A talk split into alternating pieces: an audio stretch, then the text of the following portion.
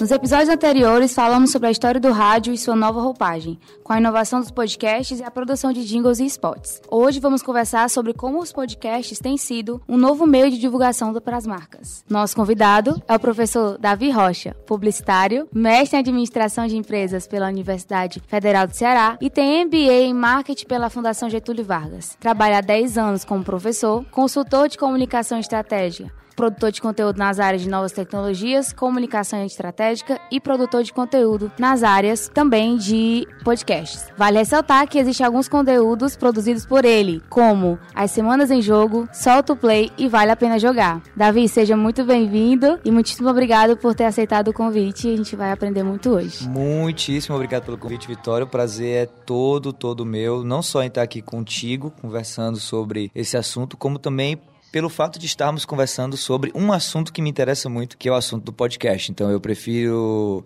é, aliás, eu, eu, eu digo para você que eu estou muito feliz de estar aqui e eu espero poder contribuir com o teu trabalho, com essa gravação e com conteúdos aí de altíssima qualidade no que for possível a mim para os nossos queridos ouvintes. Para a gente começar, você produziu três podcasts, né? Essas Isso. três, essas participações. É. E conta para a gente como é esse processo de produção desse material, como são feitas as criações, como foi feita a produção. Bom, antes de qualquer coisa, é, o podcast ele sempre foi para mim mim um hobby. Né? Ainda é hoje, eu ainda sou um cara apaixonadíssimo por podcast, escuto mais ou menos uns 10 a 12 podcasts por semana, programas diferentes e tal. Isso quando eu não tenho tempo, porque quando eu estou de férias aí passa dos 20, 30 podcasts por semana. Eu acho muito, muito legal a mídia e, e né, meio que construir ao longo dos anos é, um cardápio de vários podcasts diferentes que eu escuto né, constantemente. Daí, desde então, eu comecei a me focar não só em ouvir, mas também em começar a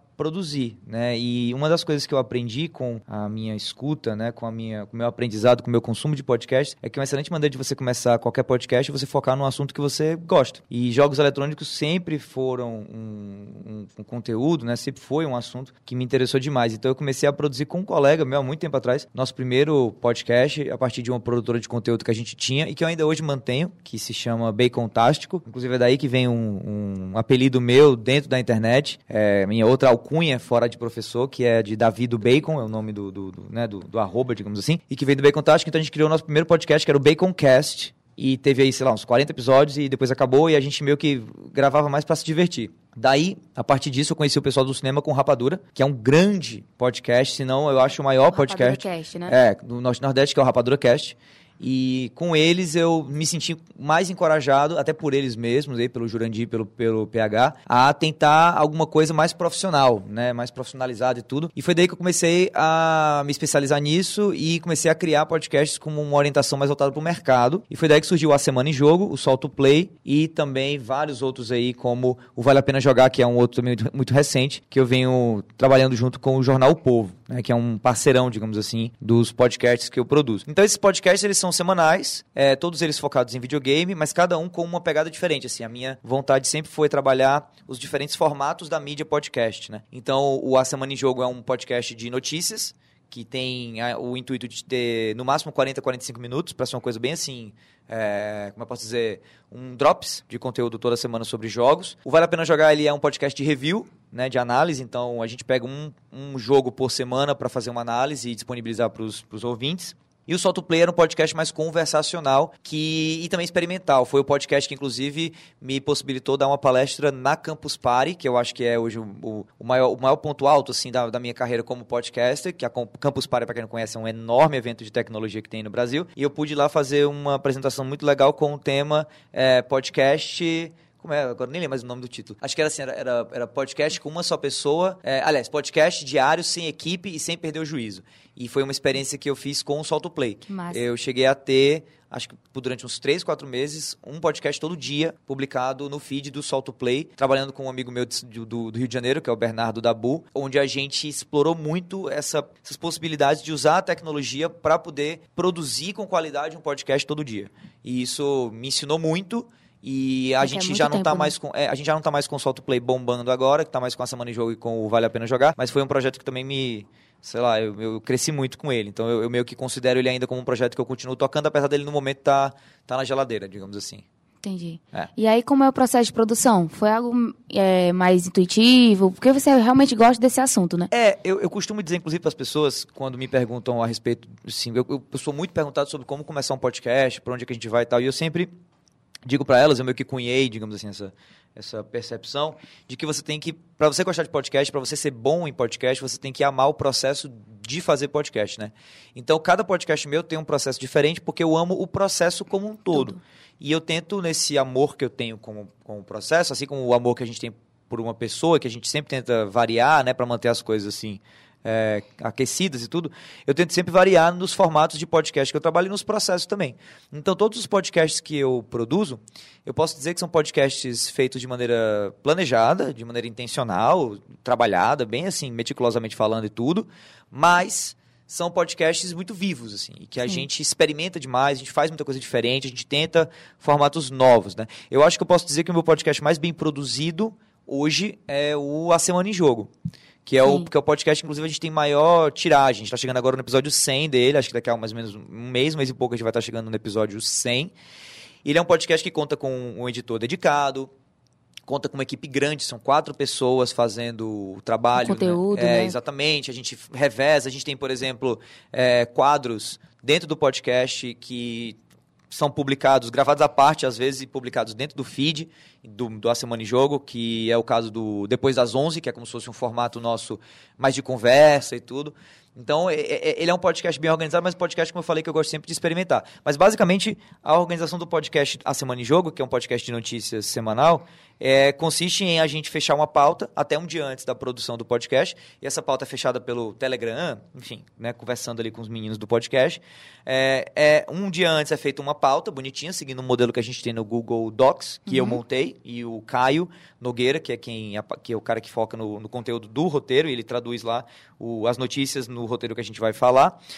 E na quinta-feira, que é o dia de gravação da gente, um dos apresentadores que sempre rotaciona, às vezes Sim. sou eu, às vezes são os outros, a gente edita o- o- a pauta um pouquinho e a gente meio que lê as notícias da pauta, trabalhando entre cada notícia, lida, até para a gente poder ser bem atento ao que está ali colocado e não, né, não errar qualquer tipo de dado e nada. A gente joga perguntas para os outros participantes Sim. para eles comentarem. E Vocês aí, quatro participam. ah, o ideal é que sim.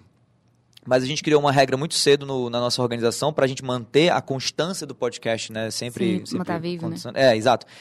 Que o podcast ele roda com pelo menos duas pessoas.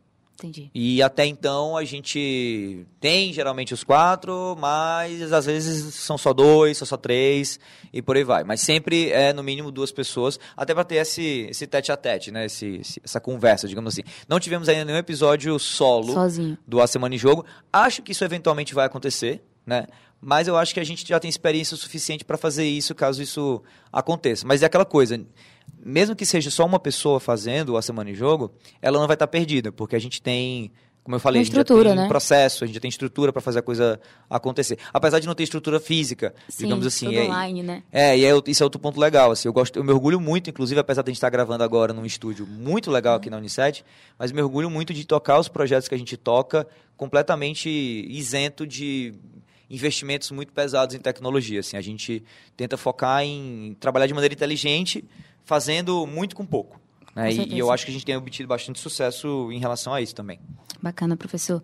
É, a gente vê, né, que os podcasts, eles têm sido um grande mecanismo de produção de conteúdo e eles, têm, eles abrem as possibilidades, né, para abordagem de assuntos também mais profundos. Esse é um foco, né, de ter um, um, por exemplo, a rádio, a rádio era mais curto, né, você não podia falar sobre algo mais denso, mais profundo, e hoje a gente tem os podcasts que a gente consegue abranger um assunto é, mais pesquisado, você consegue falar mais um pouco sobre o que, o que realmente você está ali gostando, o que você está procurando Exato. e é mais direcionado. E aí a gente consegue ver que as empresas conseguiram é, ver estratégias para estarem presentes também nessa plataforma, né? Inclusive, né, nas pesquisas que eu fiz e tudo mais, eu pude perceber que essas novas tecnologias alcançaram também a política, a educação, a saúde e outros assuntos também. E não se limitando apenas à comercialização de produtos, né? Então, por meio da publicidade nas empresas, é, dentro dos podcasts, a gente vê que há um reflexo muito grande da fusão do rádio com as novas tecnologias. E, professor, qual a sua visão sobre o crescimento e a expansão dos podcasts hoje? É, eu estava uh, ouvindo com uma namorada, com uma não, né? Com a minha namorada, semana passada, um podcast super legal sobre é, crianças transgênero. E, e, e, toda, toda a polêmica ao redor disso e, e todo o grau de informação necessário para você entender bem essas questões e tal. E eu estava ouvindo esse podcast, e, e, era um podcast pediátrico, né? Era, acho, que era, acho que era Pediatra Cast o nome do podcast e tal. E foi me indicado pelo meu pai, que é pediatra, que é um cara de quase 60 anos e que, assim, né, ele gosta de podcast, mas assim, não é talvez o público-alvo quando você para e pensa assim, podcast, né? Para quem é para quem são os podcasts e tudo mais. E isso para mim mostra uma força muito grande do podcast como uma ferramenta para você discutir assuntos que não cabiam muitas vezes no rádio ou mesmo na TV, por mera questão de formato, né? E por mera questão de obrigatoriedade de seguir uma grade, de seguir uma programação. Um tempo, né? Um tempo, exato. Então, uma das coisas que eu mais gosto na mídia podcast é a como eu posso dizer a falta de, de uma necessidade de você se ater a um tempo se você né não quiser digamos assim então o A Semana em Jogo por exemplo é um, é um, é um, é um grande caso nesse sentido ele é um podcast projetado para durar 45 minutos mas que a gente já teve episódios de uma hora e meia, entendeu? E tudo bem. Assim, é, faz parte. Sim, é sim. esperado, Não é inclusive. estipulado, né? Exatamente. E a vantagem disso é que você consegue discutir assuntos, comentar coisas, responder perguntas, ser mais extenso em tópicos que na TV e no rádio você não consegue. Isso na política é inegável, a força que tem. Inclusive, eu não, não me considero um, um futurólogo, digamos assim, de, dessa mídia, mas eu acredito piamente que a gente vai ter uma enxurrada de podcasts de candidatos é, à eleição no ano que vem. É, já vejo alguns movimentos em relação a isso. E também vem crescendo muito né, esses podcasts uh, de entretenimento e de conversa, como é o caso do Flow, do Podpah e outros, que vem trabalhando com marcas, né, que vem trazendo marcas, e que as marcas vêm uh, se aproveitando não só do, do, do, fato do podcast trazer a marca para conversar, Sim. isso acontece muito, como também trabalhando de maneira assim, de maneira tradicional, né? Você veicula a marca no podcast, vai ter um momento lá de inserção dessa marca e tal. Mas algo que me interessa também, é que é, é, um exemplo que a gente tem aqui, é a J. Simões, que tem o J Smart, ou é o J Smart, que é um podcast da J. Simões, é, é algo assim, né? É um podcast que a marca cria para falar sobre a marca, para falar sobre projetos, para trazer autoridade da marca sobre determinados assuntos. Eu acho que a gente ainda não chegou num formato legal aqui no Brasil sobre isso. Sim. Uma, vejo muita gente engatinhando, muito amadorismo ainda nessa, nessa questão, mas eu acho que isso vai ser uma tendência futura, até porque a gente está vendo agora também, puxando aí uma outra tendência que é o, o transmídia, é, os podcasts em vídeo crescendo muito. E os cortes dos podcasts crescendo muito. YouTube, eu acho que. Né? É, e eu acho que nesse sentido, um podcast de, de marca que é gravado num estúdio é, X, ele ganha vida, ele, ele, ele acaba sendo distribuído em diferentes mídias através de uma estratégia que a gente conhece como top-down, onde você cria um conteúdo no topo e ele vai meio que como posso dizer, se esmigalhando, assim, ó, né, se pulverizando. E aí um, uma J. Simões dessa da vida consegue estar em vários cantos diferentes. Se comunicando, é, né, com o seu público, né? E, e, em tamanhos diferentes de conteúdo, né? Sim. Nos cortes, formato, no, né? no, formato inteiro e tal. Ao invés de estar tá pagando para se veicular em uma rádio, uma TV em um horário limitado, por exemplo. Com certeza, né? E é crescente essa evolução mesmo, né, professor? É, é eu, eu acho que a gente ainda está, apesar de todo ano ser o ano do podcast, né, e né, que a gente comenta hoje em dia, mas eu acho que a gente ainda está numa crescente muito grande, porque eu vejo ainda muito, muita experimentação na mídia e muita gente fazendo algo que é característico de espaços que ainda não são consolidados, que é muita gente copiando o outro, meio que de maneira pra fazer dar certo, né? Descarada, sem, sem pensar muito naquilo. E acho Sim. que isso são as dores do parto. Eu acho que logo logo a gente vai começar a ver novos formatos e, e marcas criando formatos que têm a ver com elas sabe? Não necessariamente imitando o que o outro está fazendo. Com certeza. E, professor, você acredita que é válido, né? A gente conversou sobre essa questão de, de é, dessa crescente, as empresas e as instituições investirem né, uhum. nesse mecanismo, hoje, sim. Com certeza, com certeza. Não só porque a gente hoje está vendo, né? os podcasts tomarem a frente de programas de televisão, que é um negócio assim que eu nem eu achava que ia acontecer tão rápido aqui no Brasil. Eu acho que a gente pode né, dar esse crédito aí ao, ao Flow, né, que conseguiu é, se tornar ultra relevante e puxar muita gente para esse é, lado da relevância do podcast em vídeo. mas também porque eu acho que, ao passo que a tecnologia avança e o brasileiro quer cada vez mais estar conectado a pessoas, marcas, a conteúdos diferentes, o podcast ele continua sendo, e eu acho que ele só tende a aumentar, a percepção dele em, por parte do, do, dos ouvintes ou do, dos consumidores de mídia como a mídia mais fácil de você é, consumir independente da sua banda larga, independente do seu pacote é de dados. Né? Ela é mais fácil de consumir, ela é mais acessível, ela é de mais fácil download, streaming e tudo mais. E com a crescente do Spotify, né, que vem investindo um caminhão de dinheiro nisso, a gente tem aí um caminho meio quase que traçado, já que o Spotify também é hoje um aplicativo muito famoso e que vem crescendo. E muita muito. gente não sabe que você não precisa ter uma assinatura para escutar, né? Os Exato. podcasts, né? Exato. Então, assim, eu acho que a gente ainda está realmente engatinhando nessa, nessa crescente da mídia, mas mesmo assim você já vê resultado. Você já vê coisa bacana, você já vê coisa legal. Eu acho que a gente está vendo um crescimento mais rápido do mercado do podcast no Brasil e da, do potencial da mídia do que a gente viu na época do YouTube.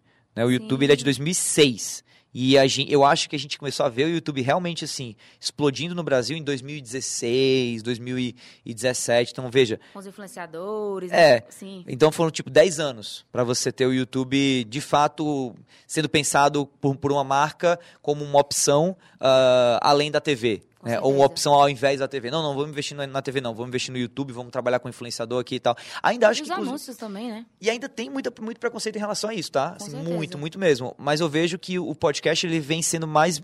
Não é mais bem aceito em comparação com o YouTube, mas o caminho dele, na minha opinião, ele tem, um, ele tem sido um caminho mais encurtado. Eu sei. Apesar dele ser uma mídia é, já velha, digamos assim, se você parar 2004. pensar. É, por aí. É muito maluco isso, mas é, enquanto opção mercadológica, enquanto opção de marketing, enquanto opção para marca mesmo, uhum. eu acho que faz muito pouco tempo que as marcas acordaram para o podcast e já estão abraçando muito ele. E isso é muito positivo para quem trabalha com, com essa mídia, para quem tem interesse, né? Com certeza. E essa questão mesmo da transmídia, né? De você. Eh, a gente vê hoje que os podcasts vão para o YouTube também, é. vão para o Instagram, você tem que ter uma página, você tem que ter TikTok. um. TikTok. Com certeza. Então tá tudo é, conectado, né, professor? É, exatamente. E a gente vê que. É, é uma crescente. E aí a gente, mediante a isso, professor, é, a gente pode ver que é, se, a, se as empresas realmente ela, se você vê, na verdade, né, que as empresas elas respondem aos podcasts na questão da publicidade? Se as empresas respondem, você tem algum estudo? Você sabe de alguma coisa? Eu não, eu não tenho dados específicos. Eu, sou, eu, eu gosto muito do, do empirismo do dia a dia, digamos assim. Né? Eu participei recentemente de um evento específico para podcasters do Spotify. Né? Foi o primeiro evento do Spotify focado em podcasting no mundo. Sim. E ocorreu, nos, no, no, no, ocorreu em São Paulo, inclusive. Foi o primeiro, o Spotify for Podcasters. E lá eles deram vários dados a respeito do interesse de marcas é, né, sobre a mídia e tal. Mas o que eu vejo, na verdade, Vitória, hoje em dia, é, é, é, é aquilo que eu falei, né? É um pouco que se via antes no YouTube, mas com um pouco mais de experiência já, um pouco mais de maturidade. Assim, as, as marcas elas entendem que o podcast ele é uma opção viável, porque ele é um produto do meio digital que é o né, que traz o futuro da publicidade, que traz o futuro do marketing, o futuro da comunicação.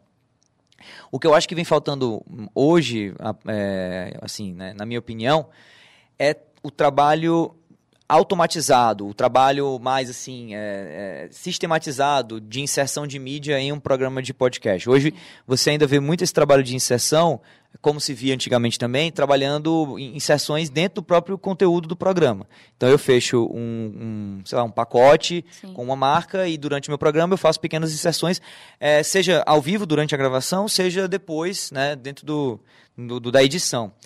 Mas o que eu tô percebendo e que está crescendo e que eu acho que vai ser o grande ponto de virada, o ponto de inflexão, Sim. é a plataforma de anúncios do Spotify.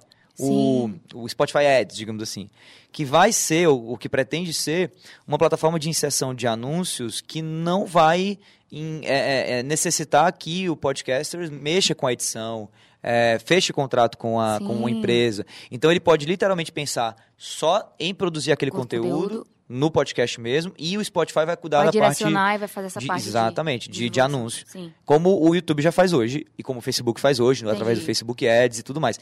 Nesse ponto eu acho que a coisa vai, vai explodir, sabe? Vai ser, um, vai ser muito grande porque, veja, um, um podcast com uma grande audiência, como é o caso do Nerdcast, né? O, que ainda é um dos maiores podcasts do Brasil. Brandcast também, né? Brandcast também, assim, podcasts que tem é, quantidades de download mensal na casa dos milhões, assim, 10 milhões, 15 milhões de downloads mensais, por exemplo. Esses podcasts são uma audiência muito grande, né, pela, pela- pelo, pelo próprio milhão aí da coisa, mas uma, uma audiência muito mais atenta do que uma audiência no YouTube. Sim. E uma audiência também muito menos é, incentivada a pular aquele, aquela, aquela, aquela propaganda. Até porque é mais difícil você pular uma propaganda dentro do podcast e, e acabar perdendo o conteúdo, então você meio que Vai escuta, escutar, do que no YouTube. Né? No Sim. YouTube tem até o botãozinho. pular no... Talvez a gente vá ter esse botãozinho no Spotify um dia, é, talvez, não sei, pode ser que aconteça, mas Sim. eu acho que enquanto isso você vai ter muito resultado positivo para a marca, pelo menos do ponto de vista de alcance, de impressão, por conta do- do- das limitações do podcast que são interessantes para as marcas. Sem falar que é, se a marca for inteligente, ela fecha né, parcerias com o, o próprio podcaster junto ao Spotify, você pode ter, por exemplo, o caso do, do Brainstorm 9, né, que é uma produtora de podcast B9cast, né? isso, e que fecha muita parceria com marca, né? Eles, eles tiveram, eles têm aí um cardápio. Foi o que eu mais vi, professor. O quê? Exemplo da questão de usar a publicidade dentro do, É, do e, podcast. e eles fecham muito branded content, né? Eles fecham muito conteúdo de marca Sim. via podcast. Eles são uma produtora de podcast que faz muito podcast para marca, né? Eu lembro recentemente de um case bem legal deles que foi o da Coca-Cola, chamado Ponto de Virada, que era um podcast sobre é, essa a entrada na vida universitária, Uhum. né? E obviamente a Coca-Cola é uma marca de refrigerante que tem muito interesse em continuar sendo relevante No um- público jovem, né? e o público que cada vez mais bebe menos Coca-Cola. Sim. né? E cada vez mais é consciente em relação à cultura de hábitos saudáveis e tudo mais. Então, a Coca-Cola está fazendo um trabalho muito interessante, in- investindo em criar podcasts, é, para se tornar uma, uma marca meio efêmera. Assim, ela, ela, é aquela coisa, no futuro, talvez, as pessoas que gostem de Coca-Cola nem sejam pessoas que bebem refrigerante. assim. Elas sim. gostam da, da heurística, né, da, da semiótica do que a Coca-Cola Que representa. a marca é, sim. Exato, como você já vê hoje, inclusive, com algumas marcas de, de moda de moda esportiva, tipo assim, a Nike, por exemplo. Tem muita gente que usa a Nike não pela peça de roupa, Sim, mas, Mas que ela pelos- representa, né? pelo simbolismo da coisa, né? Então, então eu acho que a Coca-Cola está caminhando para esse lado e a mídia podcast vem ajudando ela a isso. A ela a literalmente fazer ela conversar com esse público através da voz de pessoas que, que fazem isso. Aproveitando também agora, você está vendo uma crescente muito grande no mercado hoje de podcasts. de- eu esqueci o nome em português, mas eh, o formato se chama Companion eh, Pieces, ou Companion Podcast, que é o podcast que acompanha uma série. Né? Ah, tipo sim. assim, então você vai ter, você tem lá o Stranger Things, aí você tem um podcast, você tem vários podcasts de fãs de Stranger Things que acompanham os episódios, beleza. Mas você tem também o podcast oficial da Netflix, pago com o dinheiro da empresa para falar de Stranger Things. É muito direcionado, né? É, ma- mas é ao mesmo tempo a Netflix ela expande essa, essa conversa com quem assiste os conteúdos dela. Então, mesmo que você é muito louco para pensar que mesmo que você não esteja acessando a Netflix, você está consumindo Indo a Netflix, Netflix. através do, do podcast, entendeu? entendendo. E quase toda série hoje da HBO, da, da, da AMC, da Netflix, tem um, uma- um podcast desse que acompanha. Eu acho que a Globoplay vai começar a entrar nisso também. Você vai ter podcasts para cada episódio do Big Brother, podcast para novela. E aí você vai começar a ver o podcast realmente virando algo Uma dem- cauda, né, professor? Levando assim. Perfeito. E, e democratizado total por tudo aquilo que a gente já comentou, né? Por essa, essa, essa facilidade de acesso, de consumo, a leveza do arquivo e o fato de você poder conversar com o seu, com o seu público. Né? Coisa que a TV e o rádio hum, limita muito essa- esse contato, né? O próprio formato, como eu falei, por causa da grade e tudo, ele é mais engessado. É verdade, professor.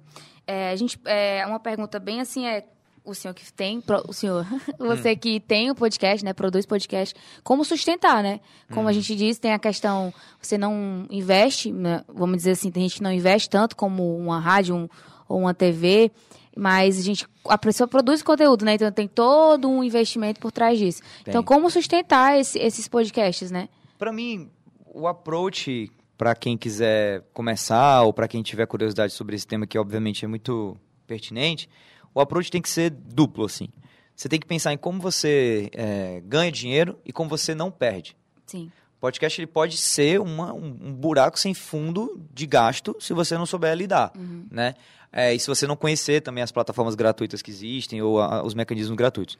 É, mas vamos começar primeiro pela parte de monetização mesmo, assim, né? É, como eu já tinha falado, você pode monetizar o seu podcast trabalhando por conta própria, né? Fechando parcerias com marcas.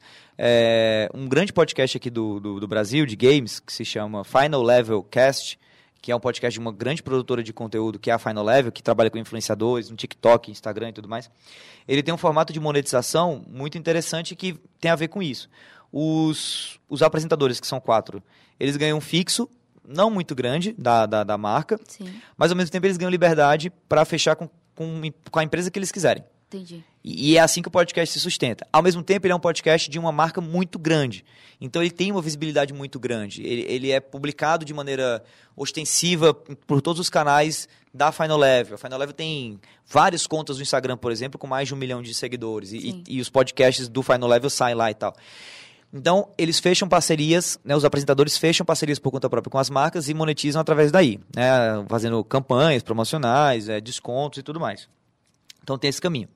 Tem também o caminho em que você fecha é, com marca através de uma produtora, através da, da, da, da tua dona, digamos assim, Sim. assim, que é mais ou menos como funciona o A Semana em Jogo com o povo. Né? Assim, nós somos um podcast do povo, então quem monetiza a gente é o povo. O povo tem um comercial dele e é o comercial dele que vai vender o A Semana em Jogo. E aí é essa monetização pode gerar inserções dentro do próprio conteúdo, que vem através de uma pauta dentro do nosso roteiro, né? Ou pode acontecer também dentro da plataforma que a gente usa para subir o conteúdo do, do povo, que não é uma plataforma gratuita, o A Semana em Jogo. É uma plataforma paga, que se chama Red Circle.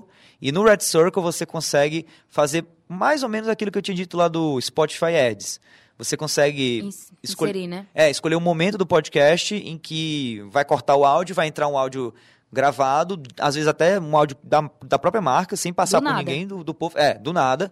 E você vai ouvir.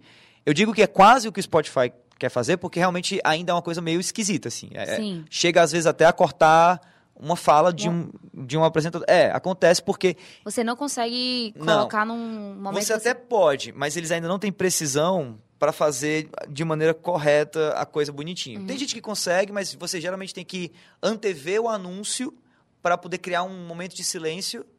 Ok, essa é a hora que vai entrar o anúncio, e aí você continua falando, e aí na plataforma você coloca.